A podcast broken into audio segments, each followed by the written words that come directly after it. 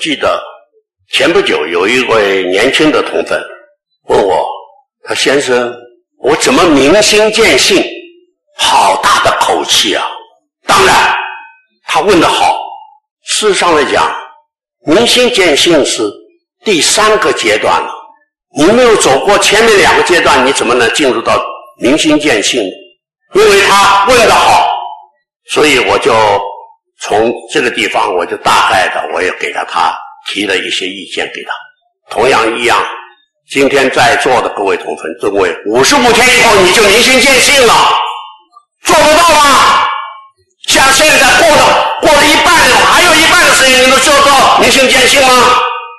我认为明心见性先要通过前面的叫做修心养性，第一阶段，修心是什么修？先要练心，这是师尊的师尊在《宇宙义爱妙法至宝》里面谈交代我们做最重要的一门功课，那称之为性功。你没有经过练心，你怎么能够进？怎怎么能够怎么能够养性？这是第一阶段的功课，第一阶段必须要通过的。第二阶段。孟子讲的，孟子讲的什么叫叫做动心忍性。孟子在《天将降大任于斯人也》这个时候，他中间最后的一句话叫做“动心忍性，一真其不能”。一个人什么叫动心？凡是见可能能老子讲叫做见可欲而不动心，在不见可欲的情况下。我们今天在关闭的关里边是叫不见可欲，我们看不到我们想要的东西。修道人如果是老是在闭的关里边，在这个五十五天在雷厉风里边，这种修道人，我曾经讲过，我们去北大去读书的同奋，我说一条牛牵到北京，牵回来还是一条牛。我们有许多修道人关在山里边修道，修完了道走出去还是你，你当时怎么进来，出去还是你。不要那么震惊的，我讲两个小故事给大家听一听。因为修道人修的自己认为是火气全无了，一点火都没有。他认为他自己炉火纯青了，很得意。忽然一天来了一个小孩子，我们要晓得北方人叫做烧炕，这个坐在炕上，冬天下面烧这个点的，用柴用这个木炭烧在下面。所以烧炕的炕洞里边都是过去烧下来的灰，我想这些这很多人都都晓得。这个小孩子就拿一个棍子，就在那个那个冷炕的下面在拨，拨拨拨拨，拨了以后呢，把炕里边那个那灰啊扬起来，到处飞。这位修道人盘着腿在那里坐着呢，灰一多又把他呛了。他一张开眼睛一看，一个小孩子用东西在下面拨，他就问小孩子：“你在我炕底下拨什么？”他那个小孩子说：“我在找火。”他听一听，他就没理他，他就坐着。再拨，那越来越越灰越高，越来越大。他说：“小孩子，你要晓得我这是冷炕。”小孩子看看他，照拨。在第三次，他说：“小孩子，冷炕里边能找到火吗？”小孩子抬起头来：“这不是火是什么？”这是第一个故事。第二个故事，有一个年轻人。失恋了，然后是充满了怨恨，进山入山修道，然后在修道的过程中间，就领养了一个小孩子，在跟他一起修道。到了十五年以后，他就带着这个这个小孩子，大概有十六七岁的这个孩子，一路下山，到集里边去采购，到市集里边去采购。这个小孩子什么都没见过，花花世界，从山里边出来，看到花花世界，到处问，好奇的这是什么啊？他就告诉这是什么，那是什么？还是告诉他那是什么？那个是那个是牛啊，那个叫驴子，那是马啊，那个那个是那是菠菜，那我们吃过，那是猪啊，那你我们没有吃过，那就是猪啊，那是鸡。一样一样的字给他讲介绍给他，最后那个小孩子站那不动，看了一个东西不动，他就问他：“你在看什么？”他就问，指着一个非常漂亮的女孩子，在坐那里，那是什么？他怎么答复他？从他心里边就发出来一个发出来一个声音，就告诉他，他就马上很快速的告诉他，那是老虎啊、老虎。有时候带着他回这个小孩子回家，回到山上。过了两天，他就问这个孩子：“我我前几天带你下到集上去说，你最喜欢什么？”他老师，我告诉你，我最想，我最喜欢就是那个老虎。一个没有动心忍性的人，经得起这种考验吗？经得起诱惑吗？任何一个修道人，一定先要从人道上走过。所以师尊告诉我们。先修人道，再返天道。你人道上你都没有经历过，你练心养性之后，没有历练过动心忍性的话，你永远进不到明心见性。那奢谈妄想，所以各位同粉，不要妄想五十五天你就明心见性了。先问你。做好预备过程吧，你的修心养性过吗？再问你经过动心忍性的风风雨雨吗？你既没有自己内在做过练心的功夫，你怎么能够通过动心的过程？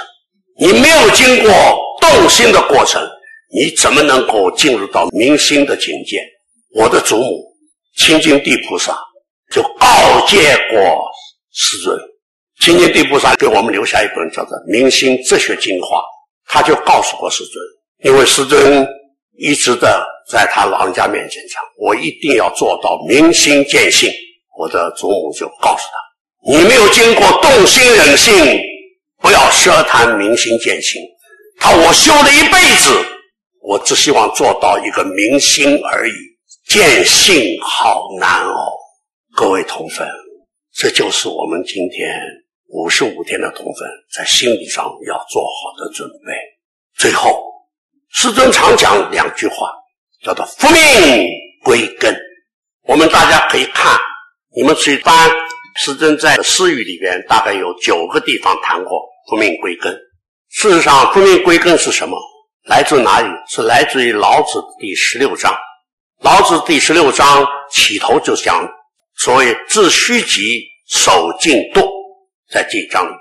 接着他说：“夫无云云，是各归其根。”然后他又说：“他说归根越近，福命越长。”前面老子讲的所谓“致虚极，守静惰”，大家其实《自然亭》里边师尊的两副对联都有这个文字在留在里，这是师尊追求的主要目标。但是怎么样来达到致虚极？致虚极叫虚极静惰，怎么样达到？今天很简单，我们今天在座的各位同粉，我们已经走过了二十八天了。你能够静坐的时候走到静惰吗？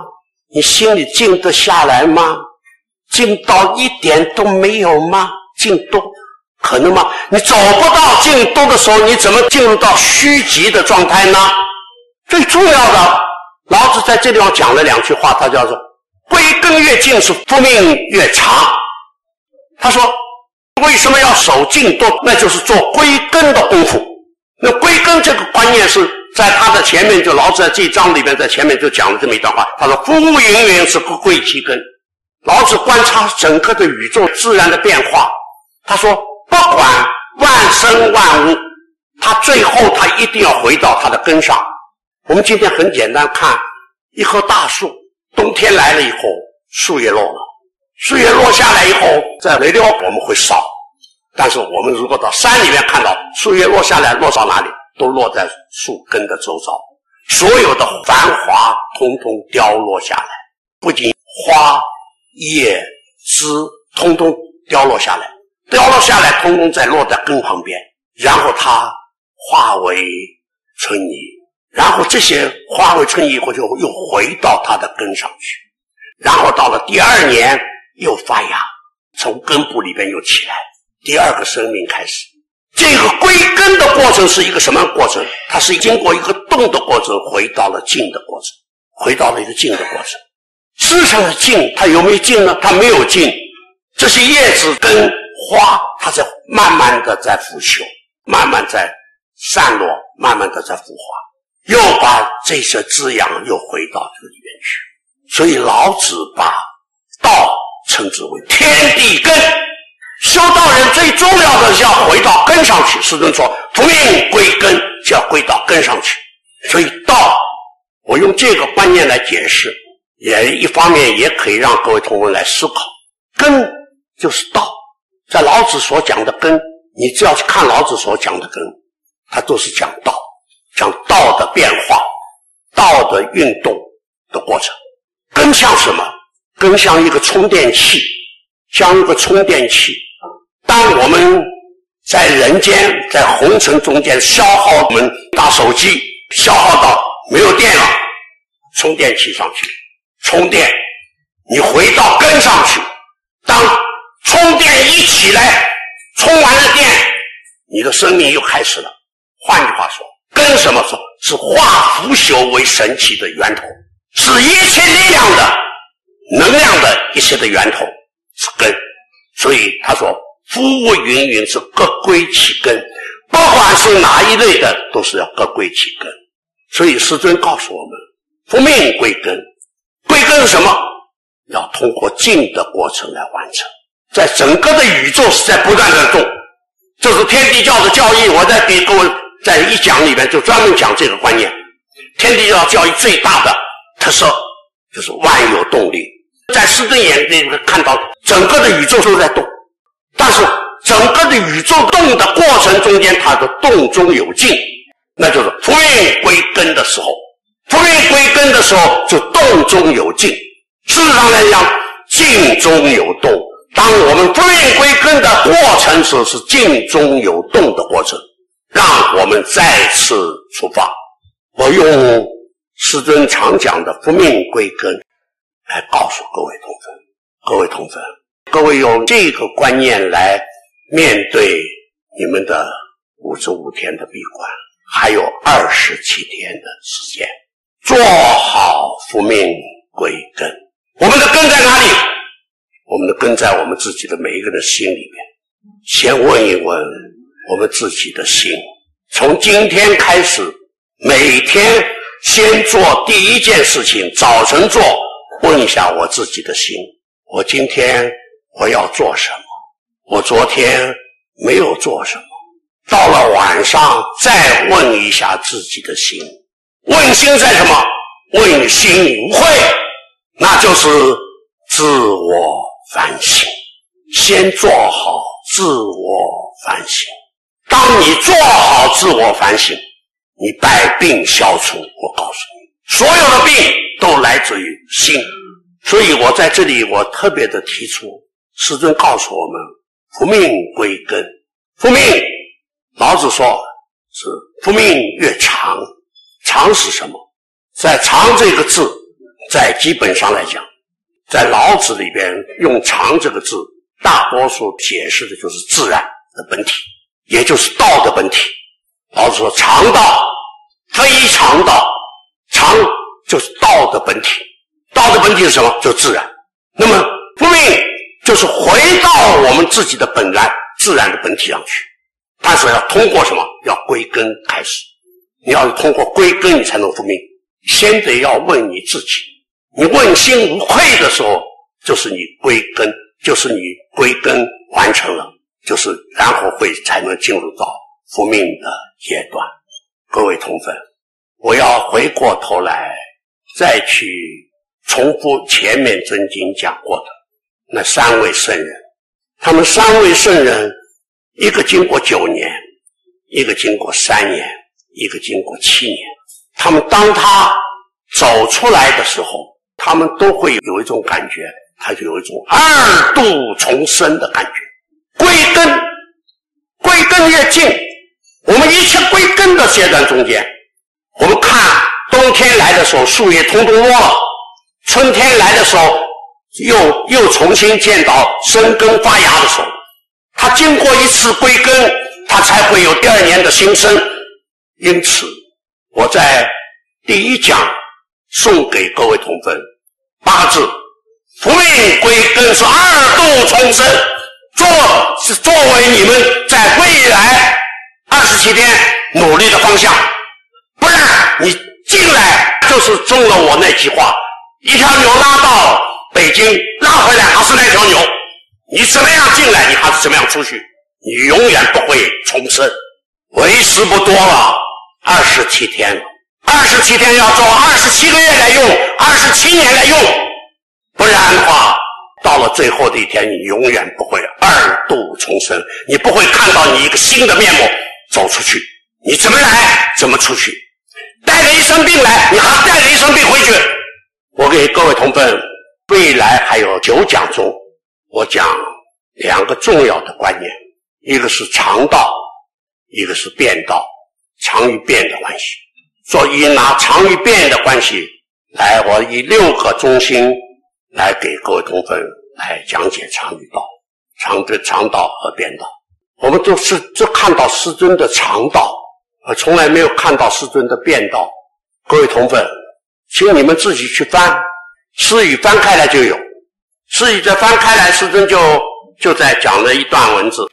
在你们的新版诗语里边，就感怀名字的第四句，大概在新版的诗语的第六页上，那是师尊在民国三十四年十月十八号给丁德龙将军的一首诗，叫做《感怀名字》的第四句的诗。下面他说：“牺牲细贤有何忧？”他下面说：“中外古今是圣贤行道之心志，卓绝不变，但圣贤应世之方法即可适应。”时代环境是随时变迁，故曰：孔子圣之时者也。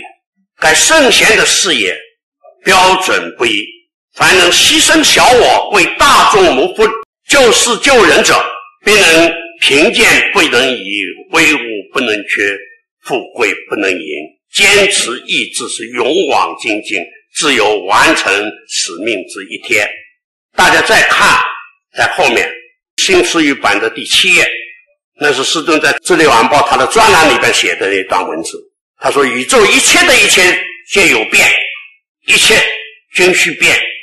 所有的思想、文物、制度、文化和生活方式正在彻底的转变过程中。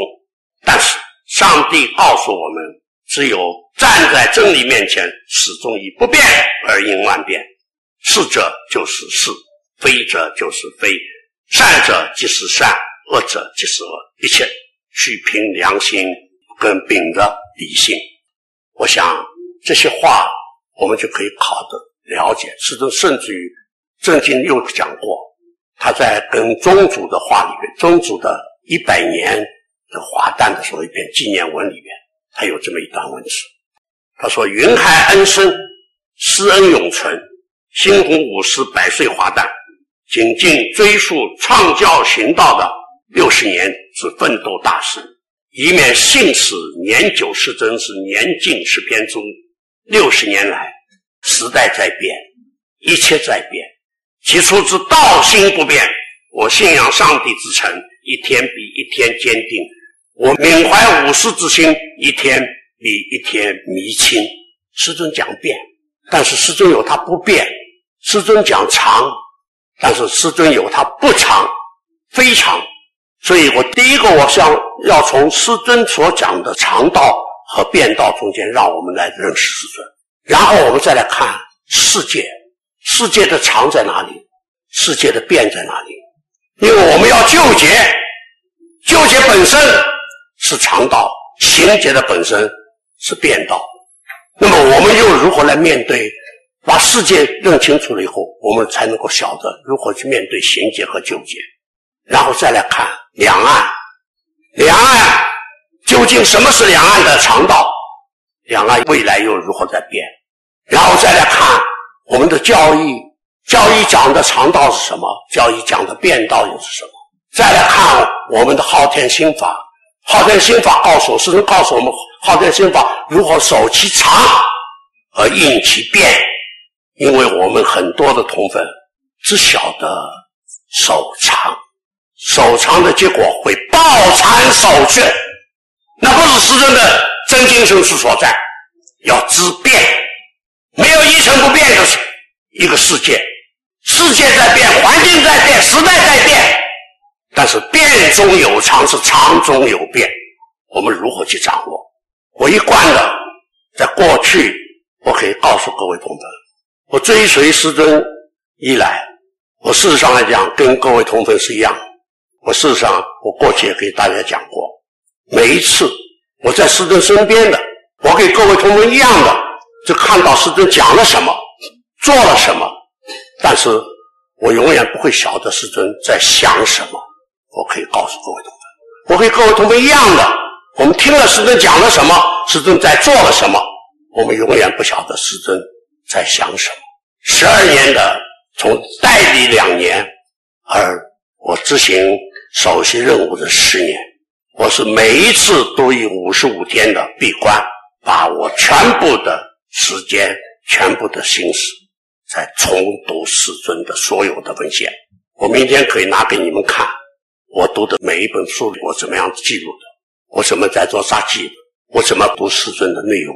我可以告诉各位同奋。到这个时候，我才晓得，在读师尊的文字的时候，在想师尊的时候，我才给师尊印心，才慢慢的才把师尊的所有的文献做有系统的整理完成。各位同奋，我跟各位同奋一样的。我是通过这个方式才跟师尊印心。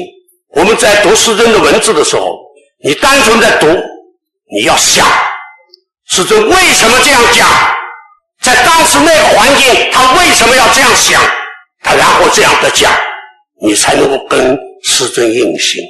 当你跟师尊印心的时候，你就懂得师心了，师尊的心了。各位同奋，师尊有他常道。有他变道，孔子讲过，在《子罕章》讲过，他说：“可以共学，未可以失道；可以失道，未可以立；可以立，未可以传。”在孔子的《论语》里边，孔子的思想里面，他不讲变，他用这个“权”这个字来讲变。他这句话他说：“我们在一起做学问。”在一起跟老师在学习，叫可以共学，未可以失道。我们并不一定可以完全了解老师讲的道是什么，也并不一定可以进入到老师讲的道的核心里面去。可以失道，未可以立。你就是你可以懂得老师讲的道，而且大家都能够懂了。每一个人站的位置也不一样，每一个人抓到的老师的观念也不一样。而这个立就是常道的意思。他说可以立，未可以全。你每一个人都可以照着规矩去做事，老师讲的道理去做，但是你不懂得变迁，不懂得在因时因地因人因事而制宜，常常会以偏概全。所以，你懂得道理了，你也可以完全守住道理了。但是，你只能作为一个守道者，你不能作为一个行道者。今天各位同分，还剩下二十七天，我将以常与变给各位同分来谈一谈师道、世道、人道、心道，从各个不同的角度里边。来让各位同分来思考一下：当你们上山修道后，如何下山去行道？我最近有一个刺激，给我一个，我两个，我三个孙子，还有孙女。现在我的大的，我的大的外孙今年结婚，呃，大的外孙女都生了孩子了，我的小的外孙女也生了孩子了。我突然间发现，我对他们完全不了解。举个例，我现在问一下各位同奋。我们做父母的人，你们了解你自己的孩子吗？我在前几天在非常郁卒的时候，我看了一段电视，给我很大的启示。大家晓得，现在年轻人正在追求的唱歌的那个叫什么？星光大道。